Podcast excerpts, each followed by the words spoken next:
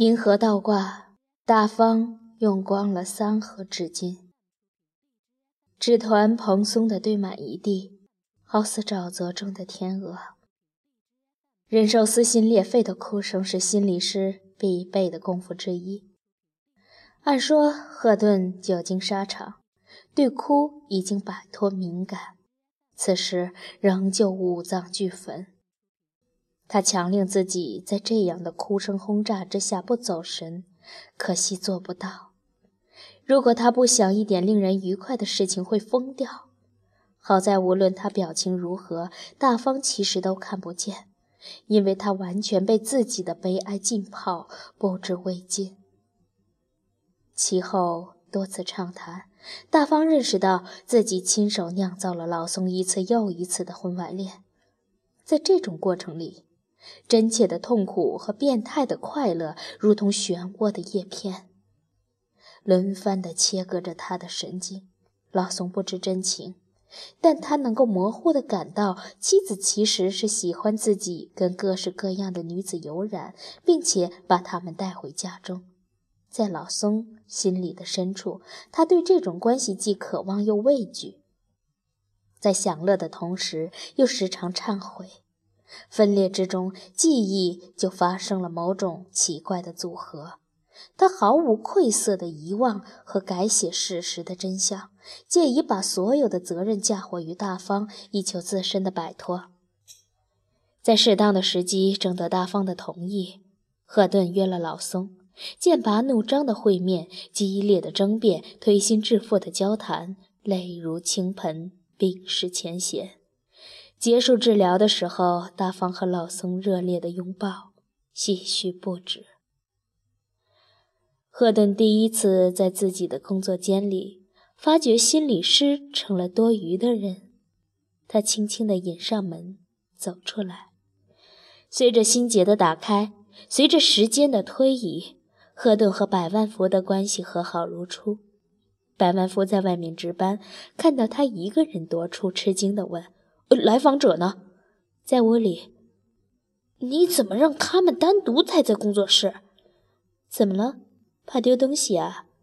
咱们那间屋子里最值钱的东西，恐怕就是沙发。那玩意儿死沉，谁扛得动？再说，就算要扛走，也得过你这眼皮子底下，不是？哎呀，都什么时候了，你还说笑？这对冤家，要是在心理室里打起来怎么办？他们打不起来。如果头破血流，就是咱失职了。你要是不放心，可以去看看。百万福果然趴到单面镜前，向里窥视。百万福看到大方鼻涕眼泪将老松的西装笔挺染了个脏。记得有人在小说中说，老年人的爱情就像老房子着了火，没得救。看来这对逼近老年的夫妇在忏悔和亲密，也像是老房子着了火没得救了。百万富不好意思再看下去，回到了诊室。生活犹如街头的活报剧，他永远不知道有什么人经过，在一旁倾听，在一旁观看，注视着你的起承转合。赫顿背对着门。面朝窗外，窗外车水马龙。百万福从后面轻轻地环住赫顿的双肩，他观察到赫顿的肩胛有节奏的颤抖。你哭了？没有。百万福轻轻地揽过赫顿的身体，把他的面庞正面对着自己，眼泪在赫顿清瘦的面颊上蜿蜒，如同透明的青蛇。哭就哭了，为什么不承认？我又不笑话你，这不是哭，满脸都是泪珠，还说不是哭，是笑。心理上的本领，一种是学出来的，一种是修出来的。我想到他们以前势如水火的斗争，想到我们曾经一筹莫展的困境，想到我因此付出的代价，悲心交加。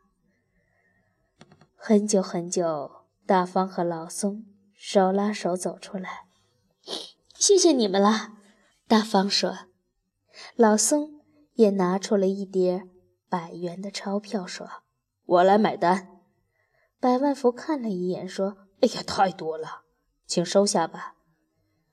实在用不了这么多，这是我们夫妇的一点心意。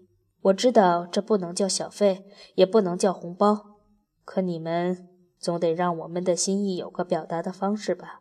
收下吧，就算是我们对你这个诊所的赞助，希望它能越办越好，越办越大，呃，给更多的人造福。”老松还在喋喋不休地感激着，百万福还在强词不受。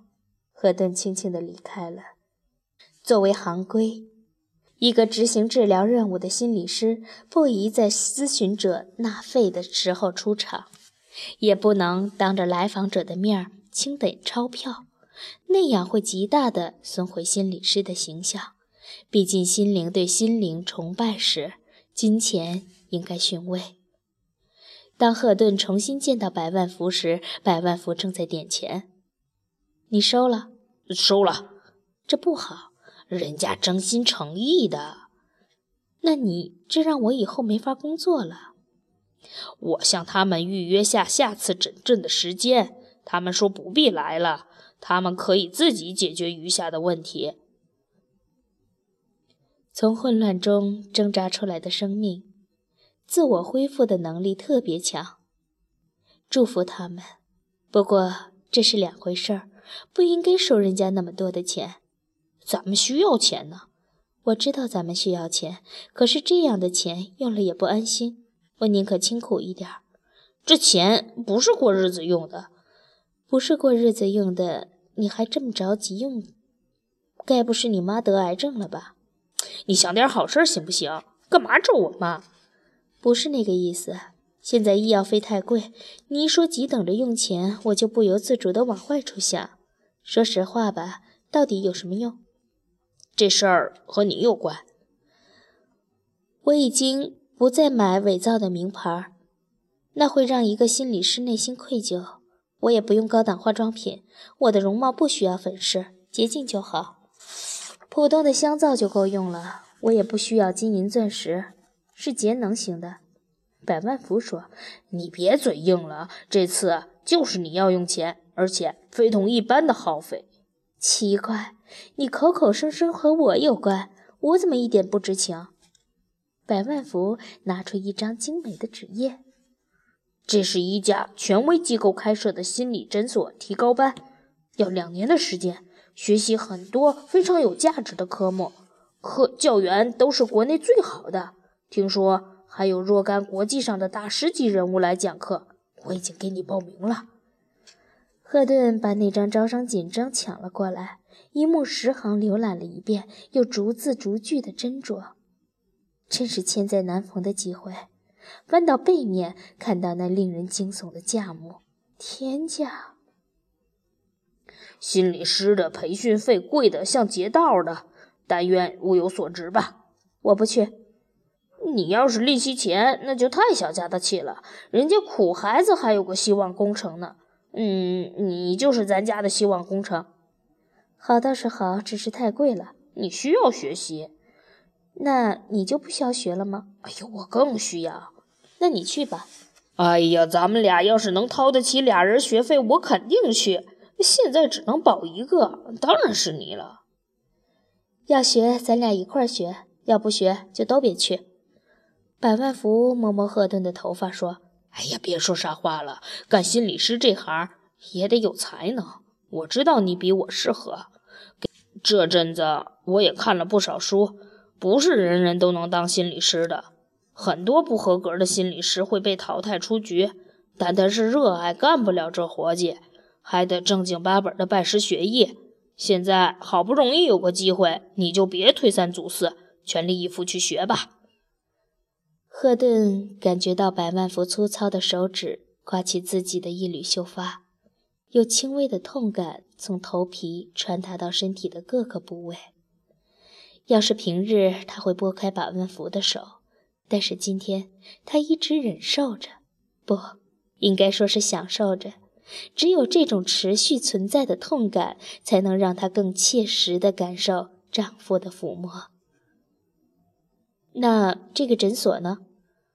哎呀，我已经把有关学习的消息告诉大家了，有几个人很感兴趣，也想去。也许同事将来会变同学呢。如果大家都回炉另造，谁上班？这个你别愁，我打听好了，咱们可以暂时办个歇业，等你回来了，咱们再重打鼓另开张。到那时，大家就鸟枪换炮，不可同日而语了。赫顿第一次发觉百万福还有如此缜密的思维，惊叹道：“没想到你把咱们五年计划都定出来了，这要同大家商量才能决定。”稍一思谋，又说：“大家都有着落了，你呢？”百万福含笑道：“我就给大家做个接电话的。那是以后的事儿。现如今诊所歇业了，你干什么？”“哎呀，这世上靠力气能糊口的活儿并不难找。你要出去打零工？我本来就是劳动人民出身。你就在家学习吧。”我每天听了课回来传达给你，这样咱们俩交一份学费，其实两人都受益，买一赠一了。百万福很感动，说：“谢谢你惦记着我，我相信你一定是个好学生，也是个好老师。可是你忘了一件事儿，什么事？天底下最大的事儿。你说的是？”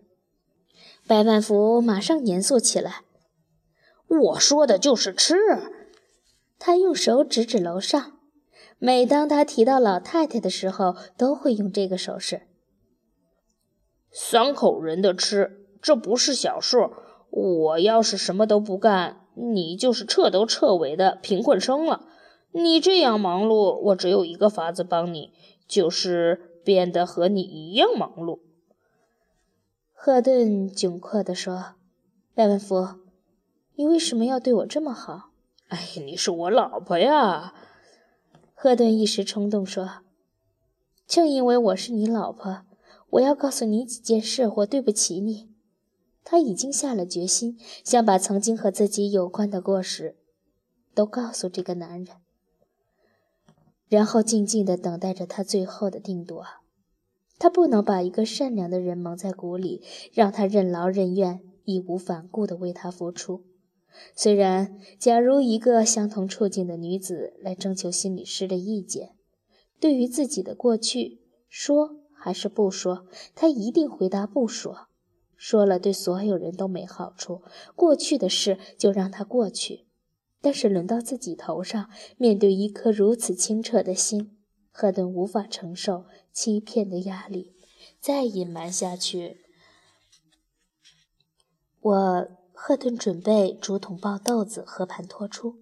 百万福像扑向机关枪眼的烈士，挥手用巴掌堵住了赫顿的嘴，其力道之大，差点让赫顿的牙齿把自己的舌头咬下来。